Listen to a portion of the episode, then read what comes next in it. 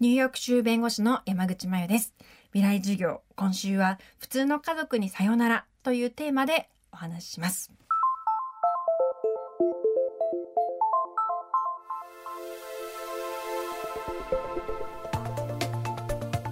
未来授業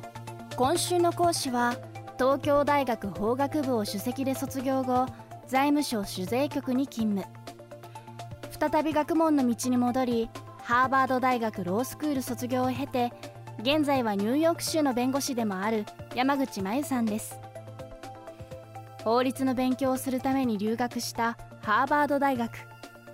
ここで山口さんは多くの働く女性たちがパートナーがいなくても自己決定の道具として卵子を凍結していることを知ります。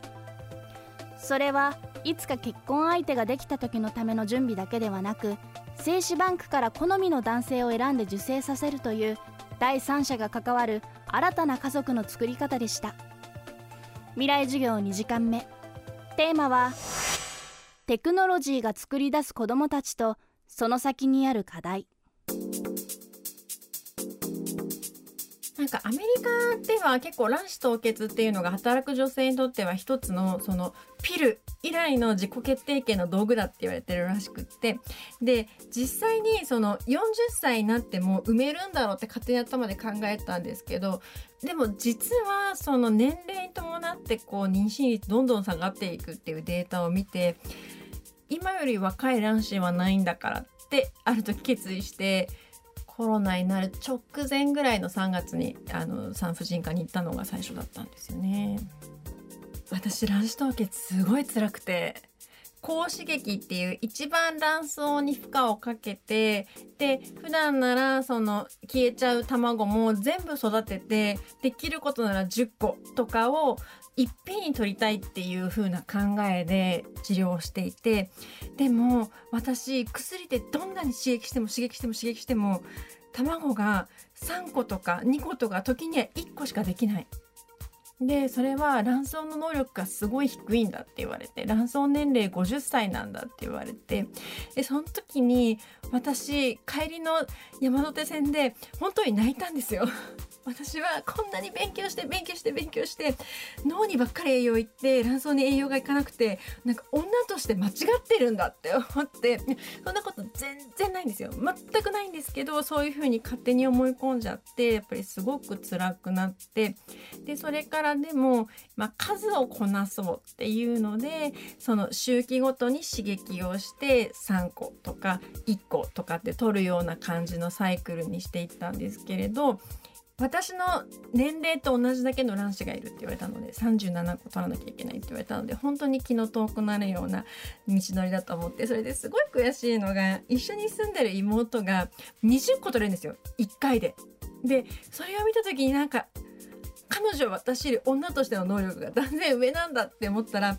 もうすごい悲しくなっちゃってなんかそういうのもやっぱり人と比べちゃったりしてあの時はこうもう男子脳になってたなっていう気がします。今一回やめてその卵子が取れないから女じゃないんだなんていうのは都議会でヤジを飛ばした埋めないのかっていう男性議員と同じぐらい間違ってるっていうふうにあの冷静に考えるようになってますけど。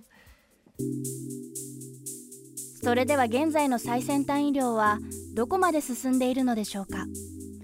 そしてそのことにより親子夫婦家族にこれまでの常識を覆すどんな問題が生じているのでしょうか？えっと、IVF っていうのが1978年の技術でこれがまあ要するに体外受精ですよね。で卵子をえー、取り出してで精子と受精させて体の中に返すっていうのが今実用されてる一番新しいやつででもそれだと私は救われないんですよ。卵子がもう取れないんだから どうしようもないんだからっていうところで今研究段階にある私たちを救うかもしれないあの技術が IVG っていうインビトロガメトジェネシスってやつなんですけれどもそれは普通の皮膚細胞とか細胞からいろんな細胞を分化させるっていうあの iPS とかの技術で、えっと、精子と卵子を皮膚細胞から作っちゃえ。しかも大量に作っちゃえっていうやつでそれがもしできればもう卵子ができないとか例えばま無精子症とかの方でも自分の卵子を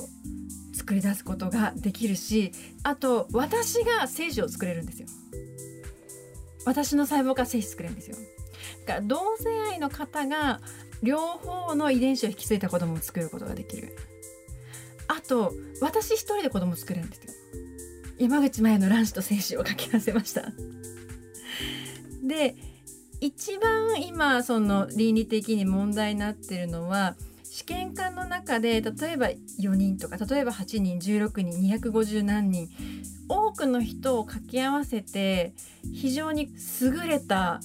子供っていうのを作り出すこともできちゃうっていうのが、まあ、問題になってるところですかね。今そのメキシコなんかで問題になったのが要するになんかその3人の遺伝子が入った子供が生まれてしまったっていうのがあって親は誰なんだっていう問題がありますよね。でアメリ